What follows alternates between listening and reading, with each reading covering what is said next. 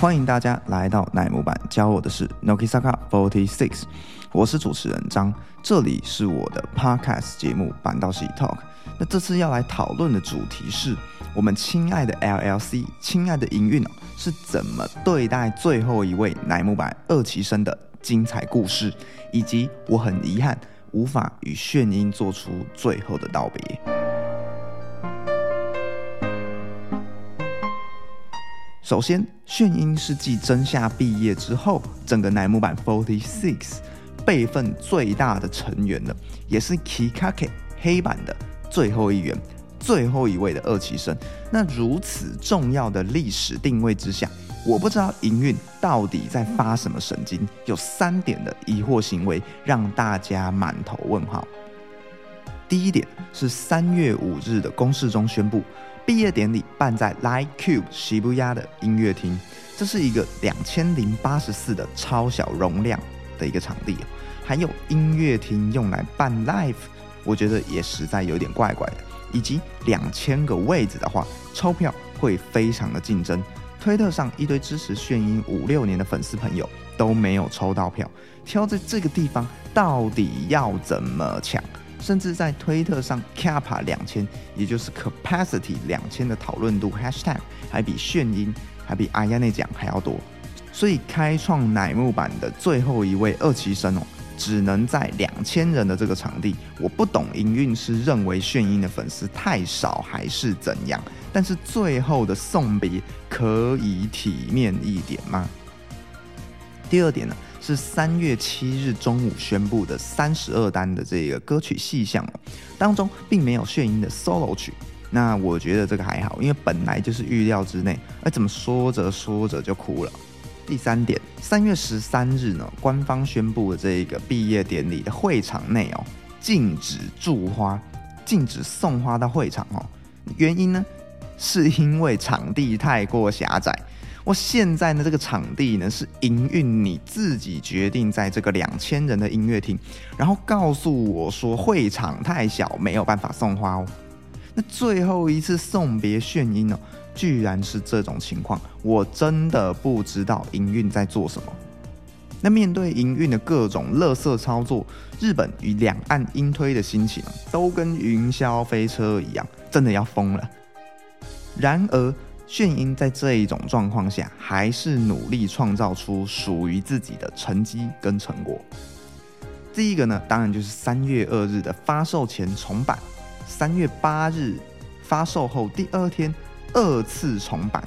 那这个重版再版的意思呢，就是再版印刷的意思。那书籍能够再版印刷，其实就是销售量好评的最佳证明。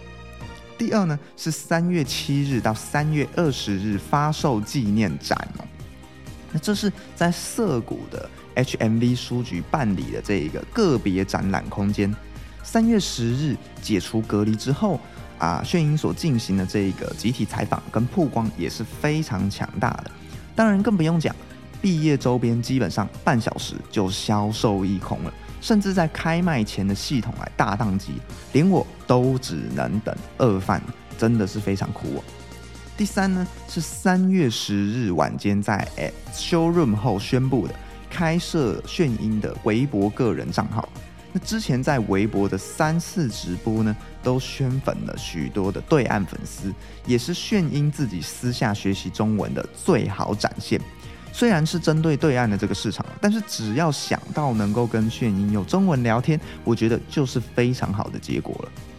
那讨论完营运的乐色操作，还有炫音的强势回归之后呢，我想要跟大家来聊一聊炫音二月八日毕业以来我最痛苦的一天，无疑是心态上最崩的一天，整天呢都充满着悔恨。那三月十二日这一天，哎，到底发生什么事情了呢？三月十二日呢，是三十一单的最后一场全握线上见面会。如果听过我上次节目的这个听众，大概就会知道，说我已经在一月十五的时候参加过第一场见面会那后面呢，也没有其他的全握券可以来去做抽选，所以最后形成一个在炫音毕业以前哦，无法说再见的收尾。那我只能看着其他粉丝快乐分享着今天的 repo，今天传达了什么感谢跟思念，做出快乐的结尾。但是我只能望尘莫及。对我来说，当然是一件非常痛苦的事情，因为就是见面会呢，让我对炫音的喜欢推到巅峰。最后，你宣布毕业后，表定最后一场的见面会，无法参加的我，也认真思索着：我是一个称职的粉丝吗？我真的有资格成为炫音的粉丝吗？为了提防这一天的到来，我也撰写了许多文章哦。只要心情浮荡就写，来来回回也是好几千字以上。该怎么解开这个悔恨呢？我常对自己说，追偶像需要有自己的目标跟价值观，如此一来才不会陷入互相比较的困境。如果连自己的价值观跟目标都随波逐流了，那我的追星过程只会沦于比较的战场。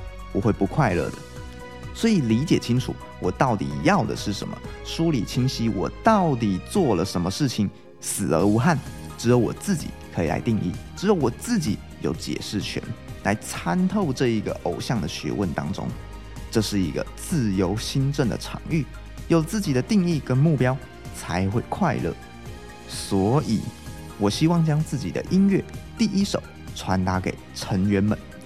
最新的成员呢，当然是炫音嘛。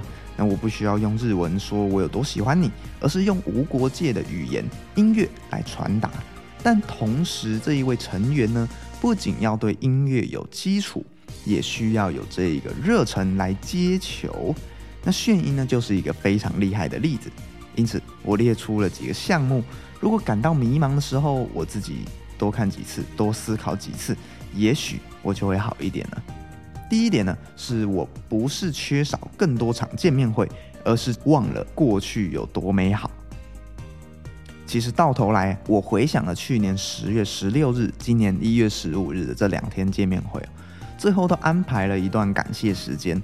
那这就是我的防御机制，因为我害怕宣布毕业的无常性，随时都有可能发生。那我就每一次当最后一场再过，哦，我原来早就已经超前部署。我早就已经传达过感谢了。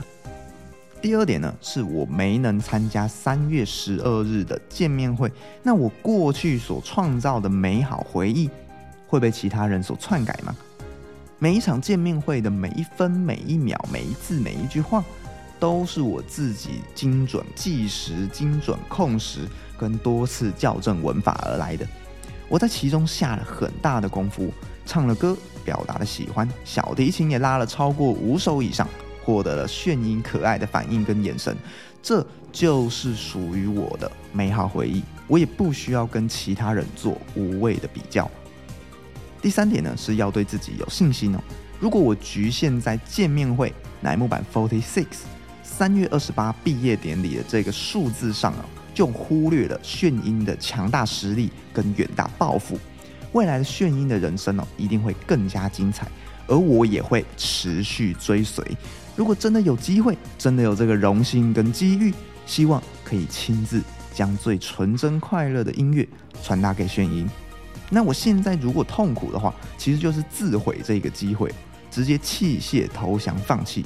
所以我必须要有一些梦想，才能够前进吧。就算是一个遥不可及的梦想。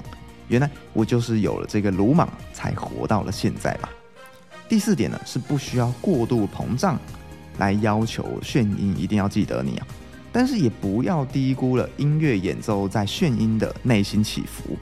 如果有一个粉丝说：“哦，我参加见面会、握手会，其实不 care 被成员记住的”，那他一定是骗人的。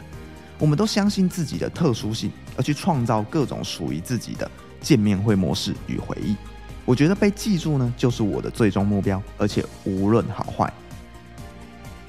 那我的见面会模式呢是什么？音乐演奏。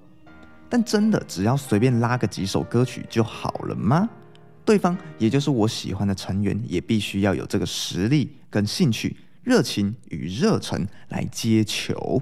那炫音呢，就是一个非常好的例子。过去炫音学习过长笛，待过管乐团，也对许多的乐器，小提琴、二胡啊等等有兴趣，同时也对编曲有涉略。那我所做出的小提琴演奏才会有意义。因此，并不是我单方面的一厢情愿输出，而是一种偶像跟粉丝的双向输出、双向沟通，相互依存着。那这才是我追星的终极目标。总结来说呢，把自己抽离开来，用更大层次的镜头一看，如果我在三月二十八之后呢，持续感到寂寞的话，就是对炫音的不信任。未来有许多的挑战跟关卡，都等着炫音一一来征服。事实上，在乃木坂 Forty Six 这个团队里，已经太过于局限炫音的抱负与展望了。成功的定义不是营运所赋予的。而是炫音与其粉丝一起创造，一起达到。我们继续努力。炫音在访谈中提到说：“成为作家之路，这只是第一步而已。”今年的愿望也写到说：“未来还想要继续演戏呀。”看到这些话语的我很开心。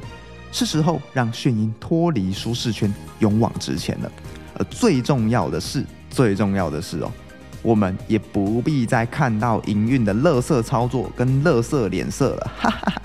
让炫音再次创造奇迹吧，并迎向属于自己的人生巅峰。以上是这期的内容。如果喜欢这一集的话，欢迎在 First Story 平台给我五星评论。想骂营运的。尽情留言呢，反正金爷老贼也看不到。Spotify、Apple Podcast 的听众点击关注与订阅追踪 Instagram，欢迎各式创作者提出合作邀约，讨论乃木坂的任何议题。努力，感谢，笑容，我们下次见。